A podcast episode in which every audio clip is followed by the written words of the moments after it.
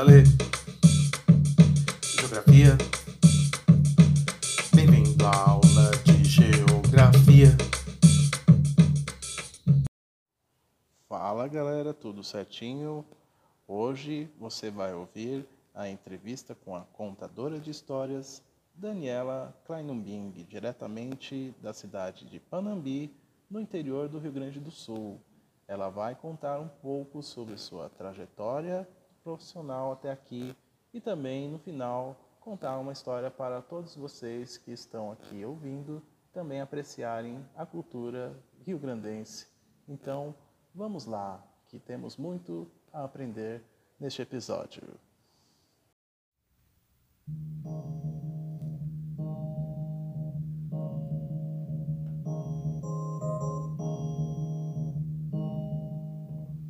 Quadro Entrevista com Mr. Alê é uma forma de trazer pessoas notáveis em seus trabalhos e profissões para nos orientar quanto ao futuro e assim ajudar a ampliar o nosso horizonte geográfico.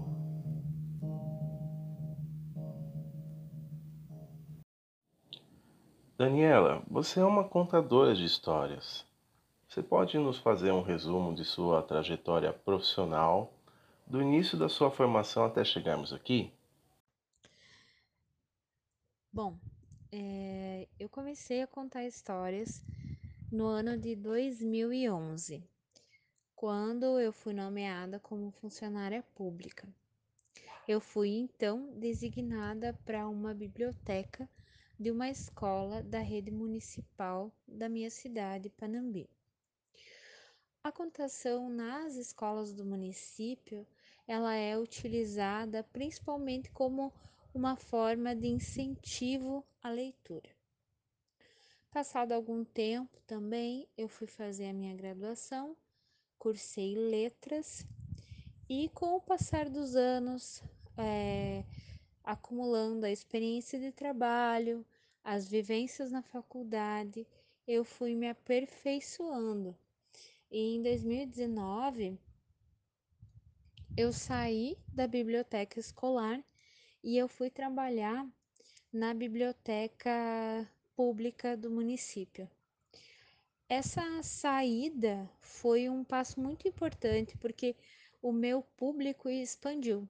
E embora eu já tivesse participado de feiras do livro e já tivesse realizado contações para diversos diversos públicos, eu adquiri uma nova cosmovisão.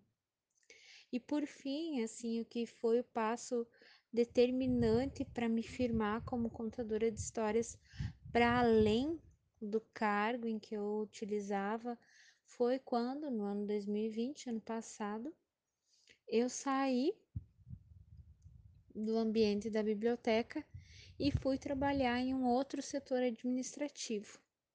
Então, foi é, o que faltava para que eu pudesse é, desenvolver a contação de histórias de maneira profissional, sem que tivesse um vínculo empregatício com, uma, com, com o cargo que eu, que eu. Desculpa, com o cargo que eu ocupava na biblioteca pública. A propósito, Daniela, você mora aí no interior do Rio Grande do Sul, na pequena Panambi, com seus 45 mil habitantes e a sua família é descendente de alemães. Quais são as características geográficas da paisagem desta região onde você mora e o que movimenta a economia? Diante do coronavírus, houve impacto no emprego aí também? Olha, eu não sei ao certo o nome da vegetação daqui, mas ela é uma vegetação composta por grandes matos, assim, florestas nativas, elas são densas. E embora a cidade tenha crescido muito nos últimos 10 anos, ainda existem consideráveis pedaços assim. É, nós não temos muitos banhados e nem vegetação rasteira. Embora existam sim, eles não são a grande predominância a economia aqui ela é pautada basicamente em três pilares: a agricultura, a indústria e o comércio. A indústria, ela é a que acaba ganhando maior notoriedade, porque ela produz desde peças para insumos agrícolas até peças automotivas e de veículos de carga ou especializados. Fazendo assim comércio com todo o país. E sim, respondendo à questão do coronavírus, ele trouxe um impacto muito grande na economia local. A produção das indústrias e as vendas no comércio elas reduziram bastante, consideravelmente, fazendo com que o número de desempregados aumentasse.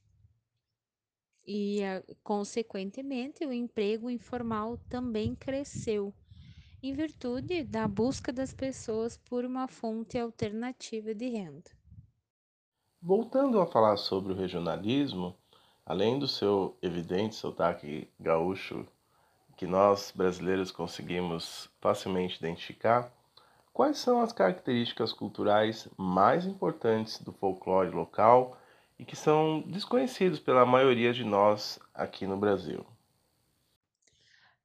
Primeiramente que se você chamar a cultura local de folclore na frente das pessoas aqui, você apanha. é, brincadeiras à parte, né? Obviamente. As tradições aqui, elas, elas embora elas sejam sim é, uma espécie de folclore, que nem todas as pessoas vivenciam,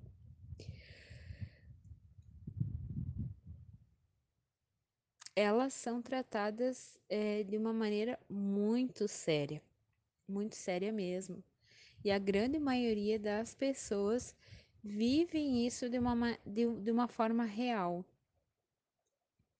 Nós temos então como símbolos né, dessa cultura, desse folclore, temos o chimarrão, a música e temos o CTG.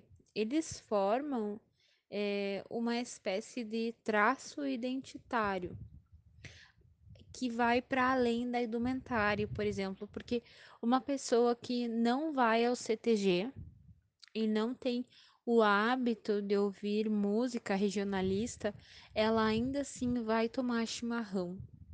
Então é um traço identitário.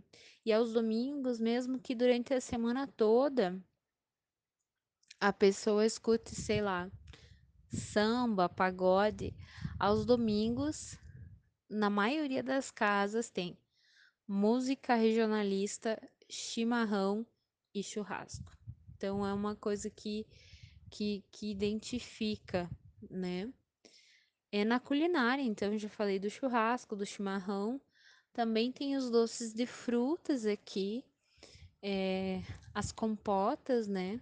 Que se faz compota de tudo, assim, de tudo, é, de abóbora, de de figo, são bem tradicionais, assim.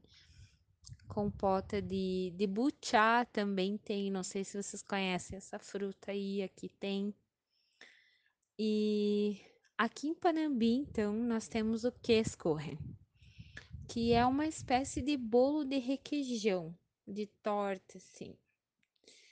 É, mas ela tem alguns traços bastante peculiares que são herança da cultura alemã, que é na cidade de Panambi. Inclusive tem um festival de Käsekuchen aqui, com votação da padaria que faz o melhor Käsekuchen. Né? Ele acontece sempre no, no inverno. Voltando a falar sobre o seu trabalho de contadora de histórias, eu percebo que há uma influência da natureza na paisagem da região, além da vida campesina, dos povos indígenas, dos missionários religiosos e finalmente dos colonos europeus que exploraram essa região no passado. O que mais te inspira na criação e qual é a recepção do público em suas histórias contadas? Bom, a proposta dos vídeos filmados assim com, com natureza, ela ela surgiu em função da própria pandemia de Covid-19, porque as pessoas estavam, enfim, confinadas dentro de suas casas, sem o devido contato humano necessário. E nós avaliamos que era importante este sair, esse contato com a natureza e as histórias têm uma boa recepção de modo geral, pelo menos ao, o, o que chega, o que nos chega, né, aos ouvidos. As influências. Nós temos, eu e a eu e a minha colega, Nara Medeiros, que tem o canal comigo, nós temos uma, uma um gosto né, especial pelas histórias mais antigas. Então vem daí essa, essa, esses traços que você percebe, porque são histórias que nos constituíram no decorrer da vida. Então, essas são as propostas de histórias que não, elas não foram escolhidas tanto pela tanto pela época ou pela sua origem em si, mas elas foram escolhidas por quanto nos constituíram. E claramente a cultura, né, ela é uma constituinte humana. Em 2014, o caso do assassinato do menino Bernardo Boldrini aos 11 anos de idade em Três Passos, nesta mesma região do Planalto Rio-Grandense, chocou o país inteiro pela frieza do seu pai médico e de sua madrasta enfermeira, que por terem informação na área de saúde planejaram sua execução, lhe aplicando uma injeção letal e depois enterrar o seu corpo no local ermo para ocultar e desaparecer com ele.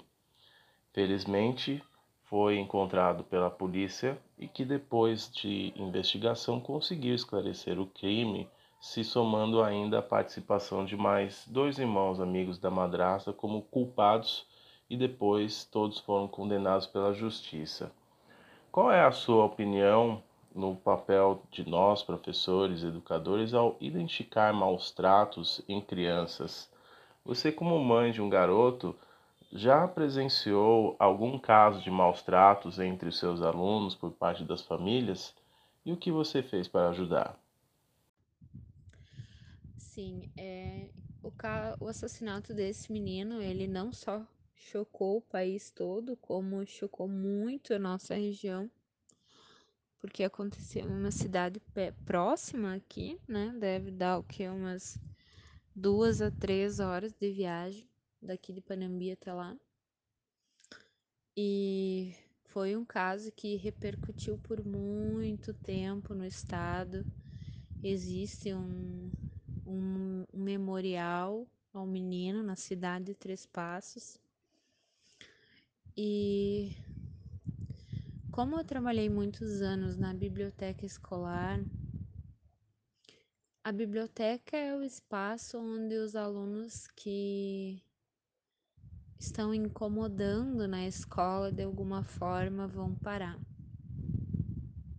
São os alunos indisciplinados, são os alunos que, por alguma razão ou outra, acabam indo para lá.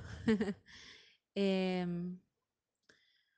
é, contudo, essas crianças que, que chegam até a biblioteca, elas têm em boa parte, em grande maioria, talvez, uma história uma história de vida por vezes delicada e elas acabam contando para o adulto, né, ou para o bibliotecário quando elas assim confiam, né, nesse profissional.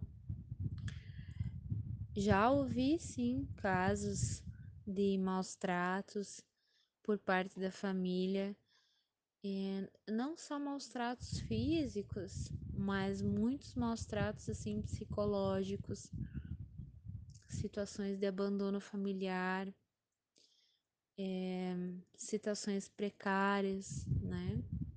Onde as crianças muitas vezes não tinham o básico para a sobrevivência humana. E nesses casos, o que compete ao profissional da educação é passar aos órgãos competentes.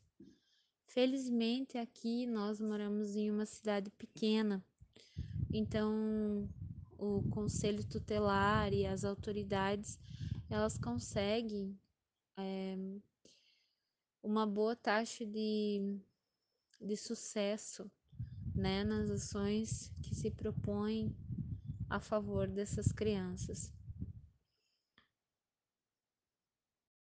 E agora uma pausa na entrevista com a Daniela Kleinubing para o nosso quadro já conhecido Curiosidade Geográfica. Momento Curiosidade Geográfica em 3, 2, 1, vai!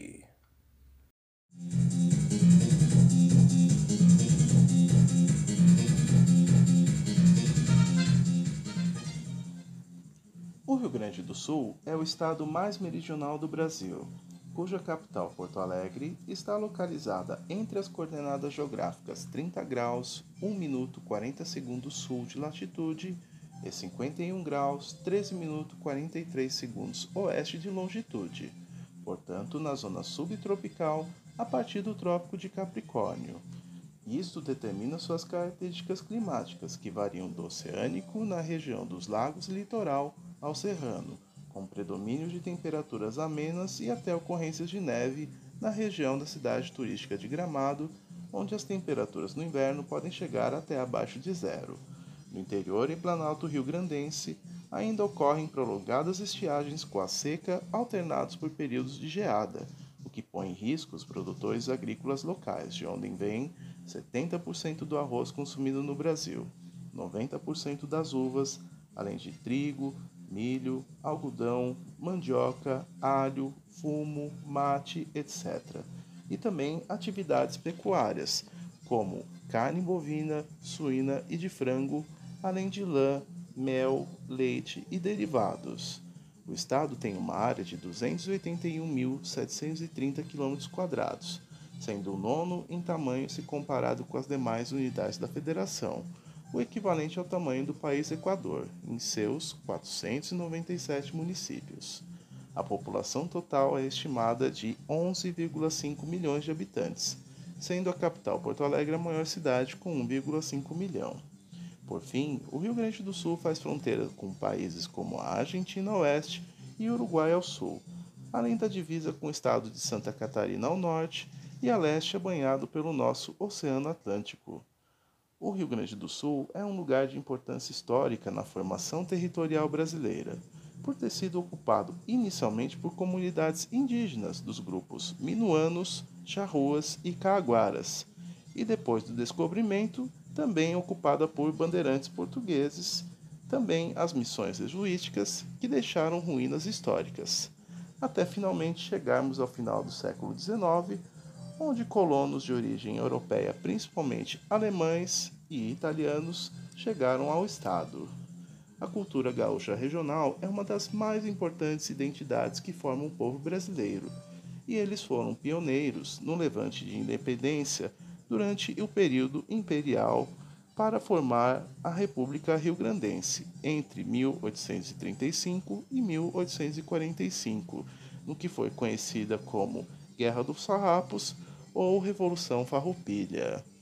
Este foi o nosso momento Curiosidade Geográfica de hoje e voltaremos a ouvir as considerações finais e a história inédita da nossa entrevistada Daniela Kleinumbing.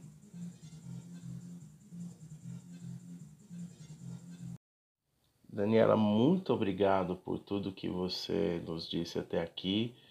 E antes de você fazer as suas considerações finais, conte uma breve história aqui para os nossos ouvintes e depois deixe o seu recado para que as pessoas saibam como podem acessar o seu material, toda a sua produção. Por favor, fique à vontade.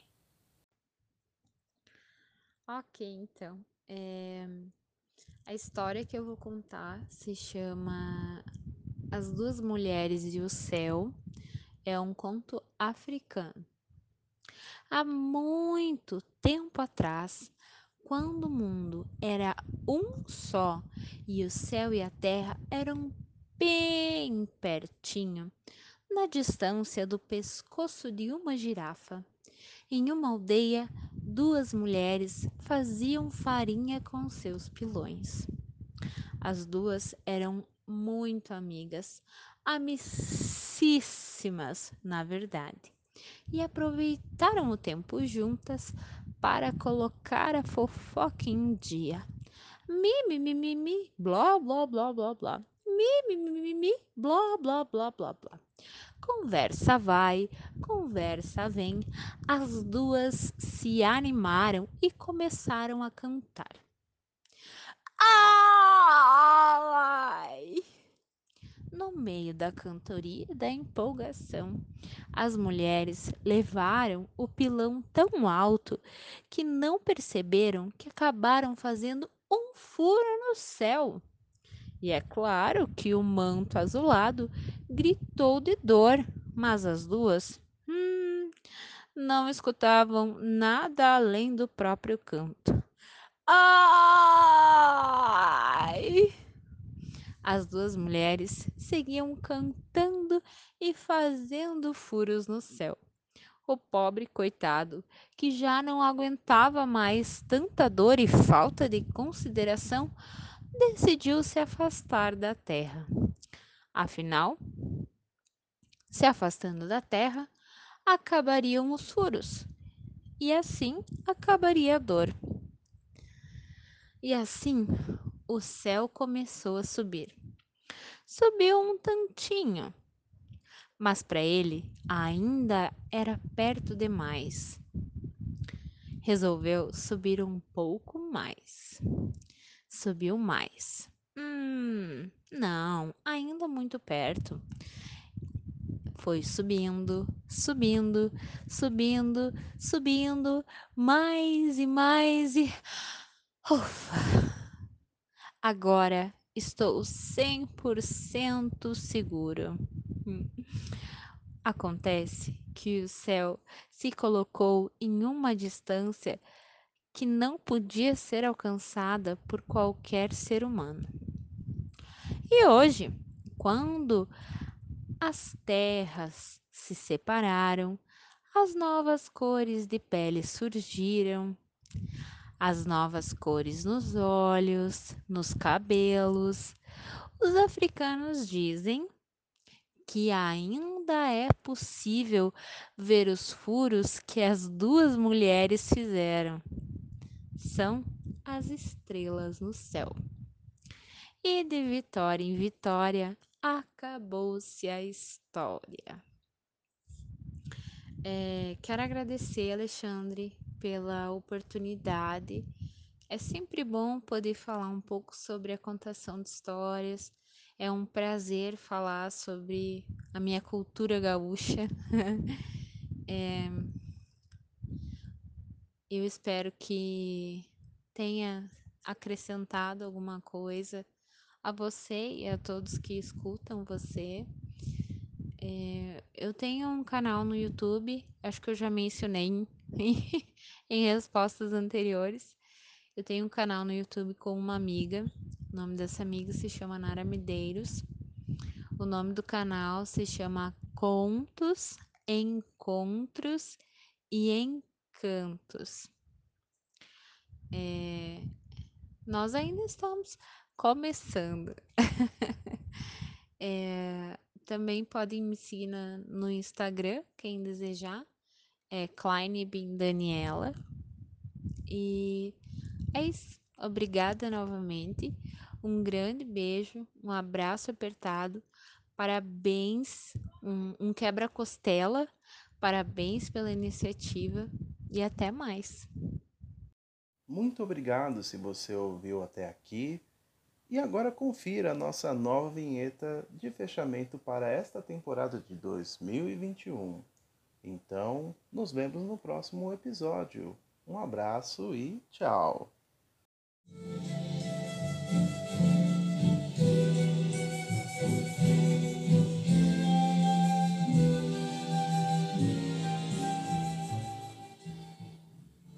Este foi mais um episódio da temporada de 2021 do podcast do Mr. Alê.